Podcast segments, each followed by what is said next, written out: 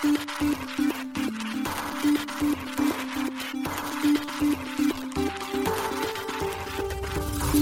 しい経済ニュース。この番組では現当社のメディア新しい経済が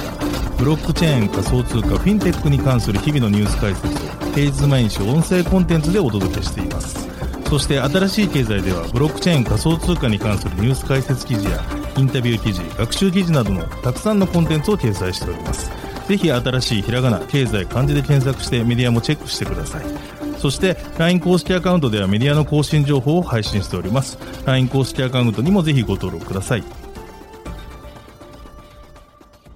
この番組は株式会社フィナンシェの提供でお送りします。フィナンシェはスポーツチームやエンタメプロジェクト、DAO などのトークンを購入して支援ができる新しいクラウドファンディングサービスです。サッカー J リーグ、野球、バスケなどのプロスポーツチームをはじめ、映画やアイドル、インフルエンサーなど100以上のプロジェクトのトークンがフィナンシェで購入できます。さらにトークン購入者はプロジェクトに応じたキャンペーン参加や NFT などの特典も。ぜひ iOS や Android でフィナンシェのスマホアプリを入れて新たな応援体験を味わってください。あなたの夢がみんなの財産になるフィナンシェ。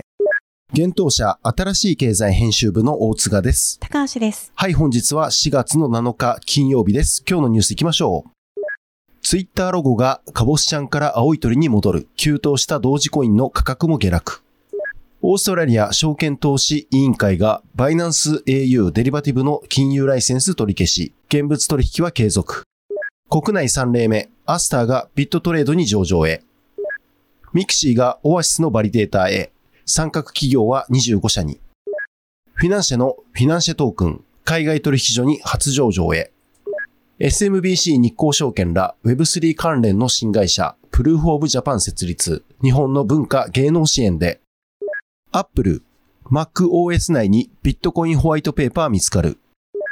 日本初ビットコイン NFT バッチャーカプセルマジックエデンで公開。アバランチ金融機関向けのサブネットエバーグリーンローンチ。チューリンガムとデータチェーンが提携、クロスチェーン技術開発に向け、アバランチ次期アップグレード、コルティナをテストネットで実装完了。BNB チェーンがハードフォーク、プランク実行へセキュリティ強化のため。アメリカコインベーストルネードキャッシュ制裁訴訟に対する異議申し立てを指示。オーストラリア大手銀行 ANZ がカーボンクレジットのトークン化に成功。CBDC 実証の一環で。フィナンシェ運営のフィナンシェ、FFG ベンチャービジネスパートナーズより資金調達。一つ目のニュースは、ツイッターロゴが青い鳥に戻り、同時価格下落というニュースです。暗号資産同時コインのロゴ、カボスちゃんに置き換えられていたツイッターの青い鳥のロゴマークが日本時間4月7日に復活しました。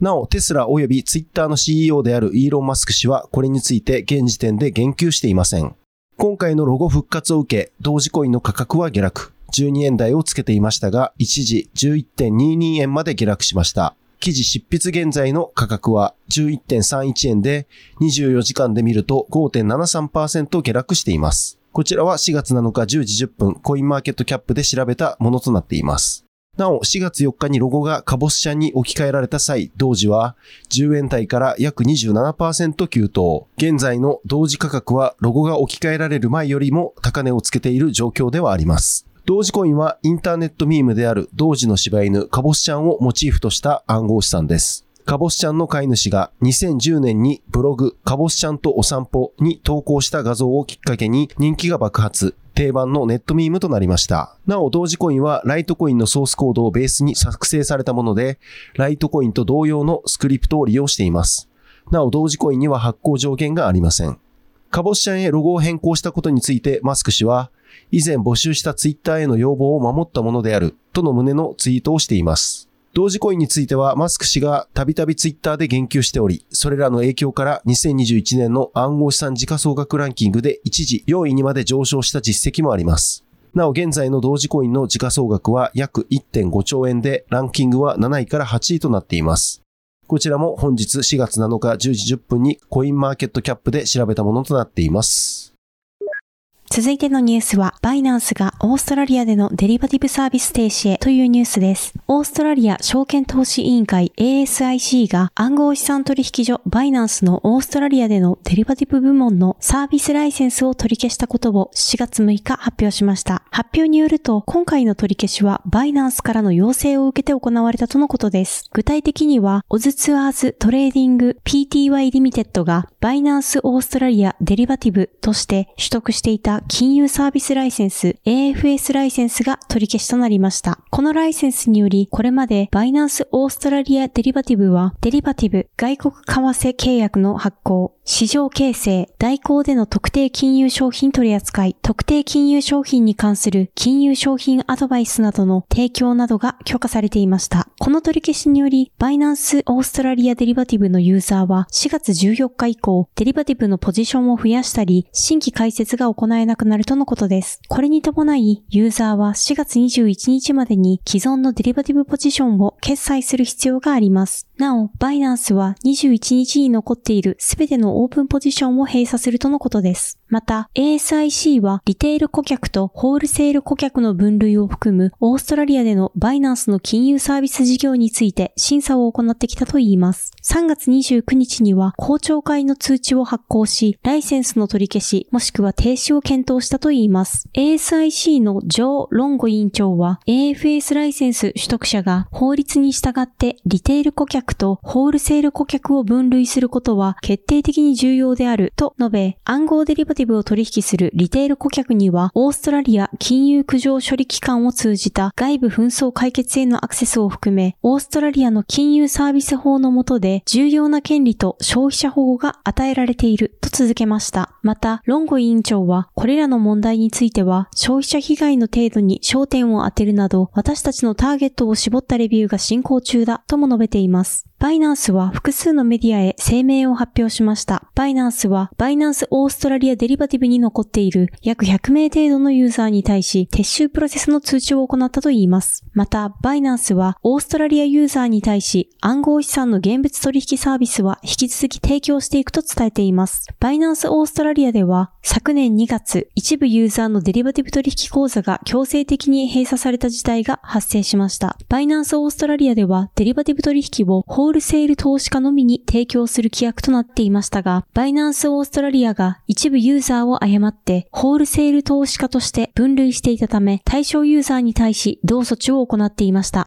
続いてのニュースは、アスターがビットトレードに上場へというニュースです。国内暗号資産取引所ビットトレードが暗号資産アスターの取扱い予定を4月7日発表しました。取扱い開始は4月10日の15時の予定です。なお、アスターが国内で上場するのはビットバンク GMO コインに続き3例目となります。発表によると、ビットトレードでのアスター取扱いは取引所サービス及び取引所サービスでの購入、売却が対象となります。現物のみの取り扱いとなっており、入出金にも対応するといいます。なお、ビットトレード及びビットトレードアプリが対象です。注意点としてビットトレードでは、アスターのウォレットアドレスはアスター EVM アドレスのみの対応となるとのことです。アスターアドレスには対応しないと言います。そのため、アスター EVM 以外のアドレスからビットトレードへ入金することや、ビットトレードからアスター EVM 以外のアドレスへの出金を行うと、アスターが取り戻せなくなるとのことです。今回のアスター取り扱いにより、ビットトレードでは全20銘柄の暗号資産を取り扱うことになります。同取引所では現在、ビットコイン、ビットコインキャッシュ、イーサリアム、イーサリアムクラシック、ライトコイン、モナコイン、ネム、ステラルーメン、リップル、フォビトークン、ベーシックアテンショントークン、オントロジー、トロン、クオンタム、ジム、リスク、エイダ、ポルカドット、エンジンコイン、IOST、ビットコイン SV、ジャスミー、OMG、コスプレトークン、テゾス、ディープコイン、パレットトークン、フレアの取り扱いが行われています。続いてのニュースは、ミクシーがオアシスのバリデータに参画というニュースです。大ヒットモバイルゲーム、モンスターストライクなどを提供するミクシーがゲーム特化ブロックチェーンオアシスのバリデータに参画したことが4月7日発表されました。ミクシーの参画は、オアシスの第2群バリデータとしての追加になります。第2群として2月にソフトバンク、3月に KDDI とネクソンが参画しています。これにて4社が参画すると告知されていた第2軍バリデータリデーター企業が出揃いました。なお、オアシスの初期バリデータには21社が参画しているため、第2群バリデータ参画企業を含め、合計で25社がバリデータとなります。なお、ミクシーは2021年にブロックチェーンフローを提供するダッパーラボと業務提携していました。その後、ミクシーはスポーツチャンネルダゾーンと共同でフロー基盤の NFT マーケットプレイスダゾーンモーメンツを昨年春に提供開始していました。また、ミクシーは2021年9月に国内暗号資産取引所ビットバンクと資本業務提携契約を締結し、約70億円を出資しています。続いてのニュースは、フィナンシェトークンが MEXC に上場というニュースです。トークン発行型クラウドファンディングサービスフィナンシェの独自トークンフィナンシェトークンが海外暗号資産取引所 MEXC に上場することが4月6日発表されました。フィナンシェトークンは国内においては IEO を実施したコインチェックのみに上場している暗号資産です。今回の MEXC への上場は2例目となります。また、海外取引所としては初の事例となります。発表によると、フィナンシェトークンの取り扱いは世界協定時で4月12日8時日本時間で同日17時から開始されます。入金はすでに開始しており、出金は取引開始と同時刻となるようです。また、MEXC ではフィナンシェトークン取り扱いにあたり、同トークンのエアドロップも実施するとのことです。なお、今回フィナンシェトークンを取り扱う MEXC は、金融庁から日本で無登録にて暗号資産交換業を行っているとし、先月3月31日に警告されている暗号資産取引所です。MEXC に対し金融庁はインターネットを通じて日本居住者を相手方として暗号資産交換業を行っていると警告しています。フィナンシェトークンは国内3例目の IEO 案件としてコインチェック提供のコインチェック IEO にて先日販売を実施した暗号資産です。フィナンシェトークンはフィナンシェユーザーへの報酬やフィナンシェ上の有料なコミュニティが継続的に成長するためのインセンティブとして活用されるプラットフォームトークンとしての役割を持ちます。なお、フィナンシェではスポーツチームや企業発足のプロジェクトなどがフィナンシェ内で発行する暗号資産ではないコミュニティトークンの発行も行われています。なお、フィナンシェトークンはイーサリアムブロックチェーン上で発行される暗号資産ですが、フィナンシェ上での利用やステーキングやガバナンスに関するフィナンシェトークンはポリゴンブロックチェーン上にブリッジされたトークンが利用されるとのことです。続いてのニュースは SMBC 日興証券とハタプロがプルーフオブジャパン設立というニュースです。SMBC 日興証券とハタプロが Web3 関連事業を行う新会社プルーフオブジャパン株式会社を合同で設立したことを4月6日発表しました。なお、ハタプロは AI ロボット、電子機器の企画、開発、販売、IoT デバイスの共同研究、共同開発をする企業です。新会社の代表には、ハタプロの代表取締役社長である伊藤諒太氏が就任します。なお、出資比率は、ハタプロが86%、SMBC 日興証券が14%とのことです。プルーフオブジャパンでは、次世代技術を活用した日本の文化、芸能の支援事業として、日本の文化、芸能を支援するグローバルな Web3 コミュニティの構築と会員制サービスの提供、日本の文化、芸能を次世代に伝承するワークショップの開催、次世代の日本の文化、芸能を担う人材の支援を実施するとのことです。発表によると、両者の考えは、日本の文化、芸能が持つ潜在的な経済価値を顕在化、最大化するためには、グローバルで支援する仕組みを整えることが必要、とのことで、新会社は Web3 やメタバースの技術を活用した次世代サロンの構築を視野に入れたグローバルな支援コミュニティの形成を目的として立ち上げるに至ったとのことです。なお両社は昨年7月に新会社設立に先駆けた実験的取り組みとして文化庁移転記念プログラムラムにも認定されています。ネオ東京 NFT アーツを立ち上げていたとのことです。この取り組みは未来の街づくり×エ NFT アートの実証プログラムとして京都の未来を担う学生に未来の京都の空間を織りなすコンテンツやイメージをアート作品に表現してもらい、NFT 化された作品をグローバルに展示、販売し、収益を学生と京都市の教育に寄付したとのことです。これにより SMBC 日興証券とハタプロは日本の価値観を世界に発信し、次世代インバウンドへの訴求につなげる産学間連携の取り組みをサポートさせていたとのことです。なお、このプロジェクトにおいては SMBC 日興証券がプロジェクトの企画、NFT 関連のノウハウ提供を担当し、ハタプロがオンラインコミュニティ構築や NFT 発行、メタバース空間制作などの技術面を担当したとのことです。続いてのニュースは MacOS にビットコインホワイトペーパーというニュースです。アメリカアップル提供の MacOS にビットコインのホワイトペーパーが隠されていたことが明らかになりました。技術者のアンディ・バイオ氏が4月5日投稿したブログにて報告し、各社が報道しました。なお、バイオ氏によるとビットコインのホワイトペーパーが隠されていたのは MacOS のバージョン、モジャブから最新の Ventura までとのことです。なお、モジャブは2018年から提供されているバージョンで、それ以前のハイシエラについてはホワイトペーパーは見つからなかったようです。このホワイトペーパーは画像編集ツール、イメージキャプチャーのデバイス、バーチャルスキャナー2のサンプルドキュメントとして使用されているとのことです。バイオ氏がプリンターの修理をしている際に偶然バーチャルスキャナー2を発見し、ホワイトペーパーの存在に気づいたとのことです。なお、ホワイトペーパーのファイル名は simpledoc.pdf とのことです。他にもバーチャルスキャナー2には cover.jpeg があり、そのファイルはサンフランシスコ湾のトレジャーアイランドで撮影された標識の画像だということが判明しています。MacOS でのホワイトペーパーの確認方法は2つあります。ターミナルからコマンドを開くことでホワイトペーパーの確認が可能です。こちらについては記事をご参照ください。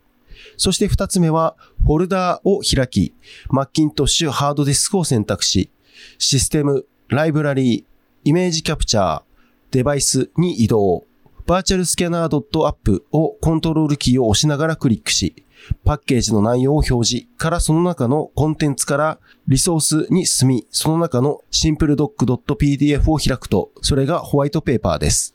ちなみに新しい経済編集部もこのビットコインホワイトペーパーが隠されていたことを確認しています。なお過去にも2回この件についての言及がされていましたが、その際にこの話題は広まらなかったようです。一度目は2020年11月にデザイナーのジョシュア・ディッケンズ氏のツイッター、2度目は2021年4月の Apple コミュニティでの投稿です。今回このようにビットコインのホワイトペーパーと画像が MacOS に隠されていた理由については不明です。ただし Apple コミュニティではこのホワイトペーパーがテストで使用したもので取り出すのを忘れていた可能性があるといった指摘もされています。続いてのニュースは日本発ヴィンテージビットコイン NFT マジックエデンで公開というニュースです。ビットコイン NFT として話題のオーディナルズを活用した日本初の NFT コレクション Badger Capsule が公開されました。ダイヤモンドハンズやビットコイナー反省会を主催する東晃慈氏が4月7日に発表しました。このコレクションはすでにマジックエデン上でもリストされており、一部の作品はビットコインで購入できるようになっています。NFT マーケットプレイスのマジックエデンは3月22日にオーディナルズ対応のマーケットプレイスをローンチしていました。今回発表された Badger Capsule は、もともと NFT の黎明期に活躍した日本のアーティストたちを中心に、2021年に作られた記念コレクションです。国内の複数のクリエイターや業界インフルエンサー、有識者らによる暗号資産業界内のネタを題材にしたユニークな作品となっています。なお、今回の Badger Capsule は、いわゆるヴィンテージ NFT のオーディナルズ化、フルオンチェーン化の第一弾の試みであり、今後、東らが過去に取り組んできたメモリーチェーンなどのコレクションのオンチェーン化にも取り組む予定だといいます。ビットコイン NFT オーディナルズは、ビットコインの最小単位である1サトシに投資番号を付け、1つのサトシに任意のデータを紐付けるプロトコルです。2021年11月のアップグレードにて実装されたタップルートが利用されています。イーサリアムやポリゴンでミントされる一般的な NFT との違いとして、NFT の画像データがブロックチェーン上に保存されていることが特徴の一つです。ただし、イーサリアム、ポリゴンでもフルオンチェーンのものは除きます。なお、オーディナルズプロジェクトが進めるビットコイン NFT、またの名称、インスクリプションは、共通規格として正式にビットコインコミュニティから支持されているわけではありません。なお、今年2月には人気 NFT プロジェクト、ボワードエイプヨットクラブ、 BAYC を運営するユガラボが、この仕組みを利用して発行したビットコインパンクスが 9.5BTC 約2700万円で取引されています。また、ユガラボは3月にオーディナルズによるジェネラティブアートコレクション12フォールドのオークションを実施。288点のビットコイン NFT が出品されましたが、わずか24時間で約 735BTC 約22.4億円を集めました。なお、オーディナルズをいち早くサポートしたマジックエデンでは、現在、X バース、ユニサット、ヒロの3つのウォレットに対応しています。また、マジックエデンでは対応のコレクションの二次販売のみがサポートされていますが、今後はビットコイン NFT を作成できるツールの提供も検討しているとのことです。続いてのニュースは、金融機関向けのサブネット、エバーグリーンがローンチというニュースです。レイヤー1ブロックチェーン、アバランチの開発を主導するアメリカ、アバラボが、金融機関向けのサブネット、エバーグリーンのローンチを4月6日発表しました。なお、サブネットとは、アバランチを利用して構築された独自のブロックチェーンのことです。発表によると、エバーグリーンは、金融機関によるブロックチェーンに関するプロセスの効率性、透明性、構成可能性、資金のトークン化などの研究開発目的、もしくは本番対応のユースケースとして利用ができるとしています。また、エバーグリーンでは、アバランチのネイティブ通信プロトコル、アバランチラップメッセージングを介して、他のサブネットと通信及び相互運用する機能を維持するとのことです。これにより、基地の承認されたカウンターパーティーとのプライベートな許可されたチェーンでブロックチェーン及びデジタル資産戦略を追求できると説明しています。なお、AWM は第三者による仲介者やブリッジに依存することなく、シームレスなオンチェーン資産交換、データ転送、確認、及びその他の種類の機関内及び機関間通信を可能にするメッセージングレイヤーを提供している通信プロトコルです。アバラボの日本責任者であるロイ氏によると、サブネットは10分で立ち上げが可能であり、KYC、KYB 機能、地域別のバリデータ管理機能、ガス代不要のトランザクションブリッジを使用しないパブリックチェーンとの連携機能、その他法的なコンプライアンス機能がデフォルトで設定できるとのことです。アバランチは2020年9月にメインネットをローンチしたレイヤー1ブロックチェーンです。アバランチは異なるデータ構造を採用する C チェーン、P チェーン、X チェーンの3つのチェーンで構成されたブロックチェーンであり、それぞれで重要機能の役割を分担しています。C チェーンではスマートコントラクトの実行が可能なため、 DApps の構築に利用されます。また、P チェーンはアバランチにおけるメタデータを記録するチェーンとなっており、アバランチのステーキングやバリデータ、サブネットの管理に用いられます。そして、X チェーンは資産の作成及びトレードに特化したチェーンとなっています。続いてのニュースは、チューリンガムとデータチェーンが提携というニュースです。ブロックチェーンシステム開発のチューリンガムがデータチェーンとクロスチェーン技術開発に向けたパートナーシップ締結を4月6日発表しました。チューリンガムは様々なブロックチェーン上でのトークンアーキテクチャ構築やプラットフォーム開発を実施する企業です。また、データチェーンは企業と共同で異なるブロックチェーン間のインターオペラビリティに関する取り組みを行う Speeeの子会社です。チューリンガム及びデータデータチェーンは今回のパートナーシップ締結を通じてスケーラビリティやインターオペラビリティの課題を解決する取り組みを実行するためクロスチェーン技術の適用について検討していくとのことです。チューリンガムはクロスチェーン技術開発について従来の各ブロックチェーンが独自の技術基盤と規格を持っていることからブロックチェーン間での相互通信やデータ共有が難しいことが課題とし、またクロスチェーン技術の普及によりこれら障壁が取り除かれ、ブロックチェーンプロジェクトの相互運用性が向上することが期待されると説明しています。そして、クロスチェーン技術によって異なるブロックチェーン間でデータや資産を効率的に移動させることが可能になれば、ブロックチェーンエコシステム全体のインターオペラビリティ及びスケーラビリティを向上させるものとして重要性が高まるとのことです。なお、チューリンガムはこれまでインターオペラビリティ及び及びスケーラビリティをブロックチェーンの大きな課題の一つとして捉えていることから、コスモスなどのクロスチェーンに強みを持つブロックチェーンの開発、運用を行ってきたとのことです。続いてのニュースは、アバランチのコルティナアップグレードがテストネットで実装完了というニュースです。レイヤー1ブロックチェーンのアバランチのアップグレード、コルティナが同ネットワークのテストネット、富士テストネットで日本時間4月7日午前0時に実装が完了しました。アバランチは異なるデータ構造を採用するコントラクトチェーン C チェーン、プラットフォームチェーン P チェーン、エクスチェンジチェーン X チェーンの3つのチェーンで構成されたブロックチェーンであり、それぞれで重要機能の役割を分担しています。コルティナアップグレードは X チェーンの線形化、デリゲート報酬の分配方法の変更、C チェーンのガス制限の緩和の3つが主な変更点として出されています。X チェーンの線形化は X チェーンに採用しているコンセンサスシステムを他の2つのチェーンで採用している Snowman++ に変更することで、ブロック、正確にはバーテックス、生成を完全に順序付けるというものです。これにより、これまでの状態で直接通信できなかったサブネット、アバランチ上の独自ブロックチェーンの改善が図れるようになるとのことです。また、暗号資産取引所が X チェーンをサポートする際には、エラーが発生しやすく対応が難しかったということですが、これも改善されるということです。なお、X チェーンはトークン資産の作成及びトレードに特化したチェーンです。X チェーンは正確にはブロックチェーンではなく DAG が採用されています。DAG では一つの取引データに複数の取引データがつながる有効非巡回グラフの方式でデータを管理しています。資産の作成及びトレードのみを実行する場合、ブロックチェーンのようにブロックが時系列で並ぶ必要はないため、X チェーンでは DAG が採用されていますが、今回のアップグレードにより取引データの順序付けがされることになります。また、デリゲート報酬の分配方法の変更は、少額の報酬を毎回受け取る仕組みだったものを、ステーキング終了時にまとめて受け取れるようにする変更です。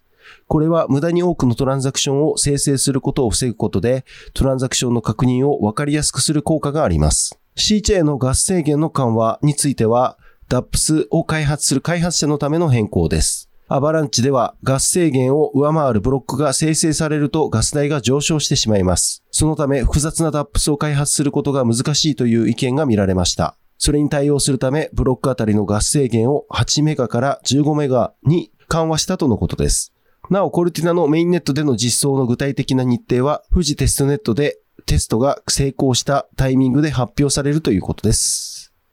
続いてのニュースは、BNB チェーンがプランク実行へというニュースです。大手暗号資産取引所バイナンスが提供するブロックチェーンの BNB チェーンが4月12日頃に予定されるブロック高27281-024でハードフォークを伴うアップグレードプランクを実施します。BNB チェーンネットワークはビーコンチェーンとスマートチェーンと呼ばれる2つのブロックチェーンで構成されています。プランクアップグレードはこれら2つのブロックチェーン間で行われるクロスチェーンブリッジのセキュリティを向上させ、効率と総合運用性を向上させることを目的に行われます。2022年10月 BNB チェーンはクロスチェーンブリッジ機能の脆弱性をついた1億ドル規模のハッキング被害を受けています。これは現在も BNB チェーンが採用している証明メカニズム IAVL 証明検証の脆弱性によるものです。今回のアップグレードは BEP171 として提案された機能の実装です。BEP171 はブリッジの証明メカニズムの更新や大規模なクロスチェーン転送のためのタイマーロック機能の導入、クロスチェーンチャンネルの一時停止機能の実装を含んだ提案です。なお BNP とは BNB Evolution Proposals BNB 進化提案の略語です。BNB チェーンコアチームは、プランクアップグレードをスムーズに実行するために、利害関係者に向け準備するよう呼びかけています。また、フルノードのオペレーターに対しては、ノードクライアントソフトウェアのバージョンを最新のものにするよう指示しています。なお、BNB チェーンでは4月3日、大手 DEX パンケーキスワップのバージョン3がローンチされました。そのため、パンケーキスワップでは、これまで利用できなかった異なる取引手数料の導入が可能となっています。続いてのニュースは、トルネードキャッシュ制裁はアメリカ合衆国連邦修正第1条に違反と訴えというニュースです。米国財務省に対するトルネードキャッシュ制裁に関する訴訟の原告らが略式判決の申し立てを行いました。これを支持する声明をコインベースの最高法務責任者のポール・グレワル氏が4月6日ツイートしています。ツイートに引用された申し立て書によると、原告らはミキシングサービスは設計上、財産権として制裁を受けることはできないと主張。米国在住者がトルネードキャッシュを利用できないことは、アメリカ合衆国憲法修正第1条の言論の自由条項に違反するため無効にすべきだと訴えています。グレワル氏はツイートにて、原告らの主張はシンプルだが強力であると述べています。また、同氏は我が国の憲憲法と法律は少数の不法行為のために全ての人からプライバシーを奪うことはないと認識していると述べ、この異議申し立ての原告はオンラインでプライバシーを守りたいが、制裁により守れなくなったアメリカ人の一人であると続けました。また、グレワル氏は複数の主張を投げかけています。まず同氏は、政府はトルネードキャッシュを制裁できないと指摘。その理由として、トルネードキャッシュはソフトウェアであり、制裁対象となる外国の国民や人、会ったこともない人の集まりではないからだとしています。続いてグレワル氏は、法律では政府が個人の財産に制裁を加えることは許可されており、ここでいう財産とは所有、管理できるものとした上で、トルネードキャッシュのソフトウェアの中核をなす20のスマートコントラクトは人間のコントロールなしに機能するため、これに当てはまらないことを強調しました。また、同氏は、万が一所有者のいないものが何かしらの形で財産になり得たとしても、これらのスマートコントラクトは一切所有されていないとし、外国人や制裁を受けた人物でもなければ、たまたま何かしらの暗号資産をウォレットに入れた人々でもないと続けました。これらの理由から、トルネードキャッシュの制裁は、アメリカ合衆国憲法、修正第1条に違反するとグレワル氏は主張。この制裁は、一部の悪人がトルネードキャッシュを利用したからといって、大勢の善良なアメリカ市民がトルネードキャッシュを使用して社会的価値のある言論を行うことを妨げていると批判しました。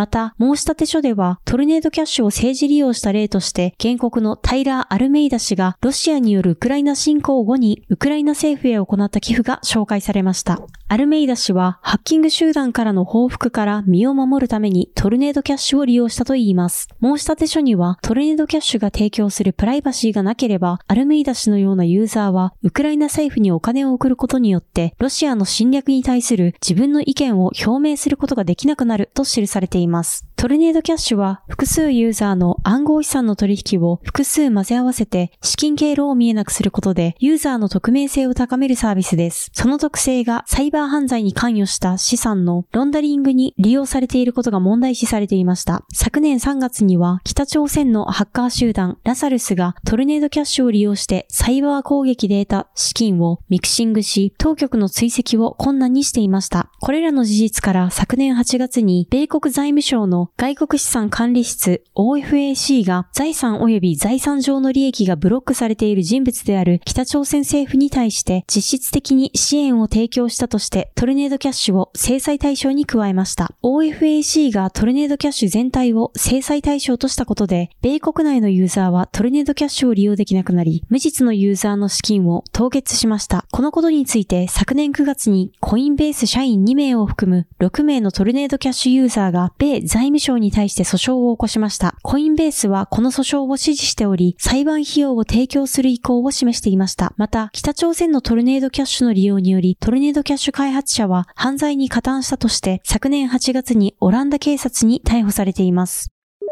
続いてのニュースは、オーストラリアカーボンクレジットのトークン化と取引が成功というニュースです。オーストラリアの4大銀行であるオーストラリアニュージーランド銀行 ANZ がグローロカーボンベンチャーズと提携し、オーストラリアのカーボンクレジットのトークン化及び取引に成功したと4月5日発表しました。これは中央銀行デジタル通貨 CBDC のパイロットの一環として行われ、ANZ にとって初のユースケースとなるといいます。オーストラリアにおける CBDC のユースケーステストは、オーストラリア中銀のオーストラリア準備銀行とデジタル金融共同研究センター DFCRC がパイロット版の中央銀行デジタル通貨 CBDC を用いて行うことを3月発表していました。ANZ はこのユースケーステストに参加するプロバイダーとして名を連ねていました。なお、プロジェクトの期間は1年間が予定されており、終了は2023年の半ばとなっています。ANZ は既存の ACCU をトークン化し、ステーブルコイン A ドル DC を発行。GCV はそのステーブルコイン a ドル DC を ANZ のスマートコントラクトを通じてほぼリアルタイムで決済できたとのことです。なお、この取引は公開されたパーミッションレスブロックチェーン上で行われたといいます。デジタル資産を利用することで決済時間が短縮され、決済に関連するカウンターパーティーリスクを軽減することが実証されたとのことです。ANZ のバンキングサービスリーダーであるナイジェル・ドブソン氏は、トークン化を炭素市場に適用すると効率性と透明性を向上させ、リスクを低減し、基盤となるプロジェクトの特性を維持することで、気候変動対策への投資を促進する可能性が期待されるとコメントしています。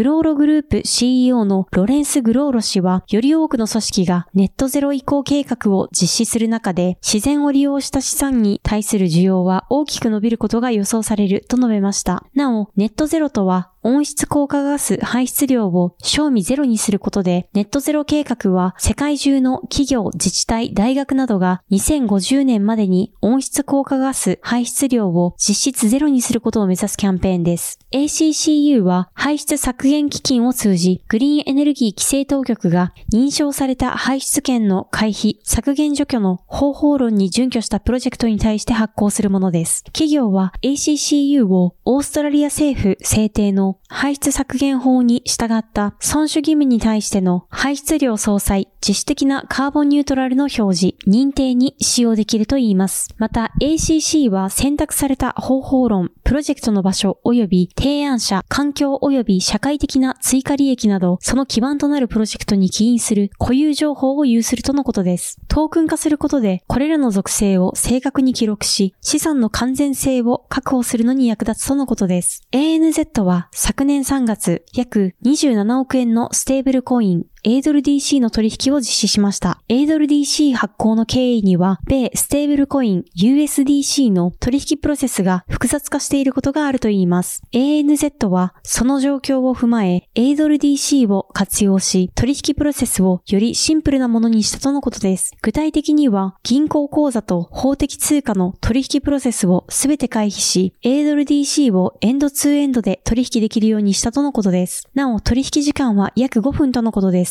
また、 A ドル DC を活用することで USDC の取引コストと為替リスクを負う必要がなくなったとされています。続いてのニュースは、フィナンシェが資金調達というニュースです。トークン発行型クラウドファンディングサービス、フィナンシェ運営のフィナンシェが新たに資金調達を実施したことを4月6日発表しました。今回のフィナンシェの資金調達は、福岡フィナンシャルグループの100%子会社のベンチャーキャピタルである FFG ベンチャービジネスパートナーズが運営するファンドを引き受け先としたものになるといいます。なお、調達額は未公開のようです。発表によると、今回の調達額は、フィナンシェのビジネス拡大に資する業務提携を目的としているとのことです。地方創生生プロジェクトなどの連携や新たな事業の創出を目指すとしています。なお、フィナンシェは先月3月に丸井グループを引き受け先とした資金調達の実施を発表しています。フィナンシェは先日、国内3例目の IEO 案件として、フィナンシェトークンをコインチェック提供のコインチェック IEO にて販売を実施。フィナンシェトークンの申し込み金額は200億円を突破し、倍率18.78倍で約10億円相当のフィナンシェトークンが販売されました。ななお、フィナンシェはフィナンシェユーザーへの報酬やフィナンシェ上の有料なコミュニティが継続的に成長するためのインセンティブとして活用されるプラットフォームトークンとしての役割を持つといいます。なお、フィナンシェではスポーツチームや企業発足のプロジェクトなどがフィナンシェ内で発行する暗号資産ではないコミュニティトークンの発行も行われています。また、フィナンシェトークンはイーサリアムブロックチェーン上で発行される暗号資産ですが、フィナンシェ上での利用やステーキングやガバナンスに関するフィナンシェトークンはポリゴンブロックチェーン上にブリッジされたトークンが利用されます。はい、本日のニュースは以上となります。このように私たち新しい経済編集部では、ブロックチェーン暗号資産に関するニュースを平日毎日ラジオで配信をしております。本日ご紹介したニュースはすべてサイトの方に上がっております。ぜひサイトの方も見に来てください。新しいひらがな、経済漢字で検索して見に来ていただければと思います。それでは本日はありがとうございました。ありがとうございました。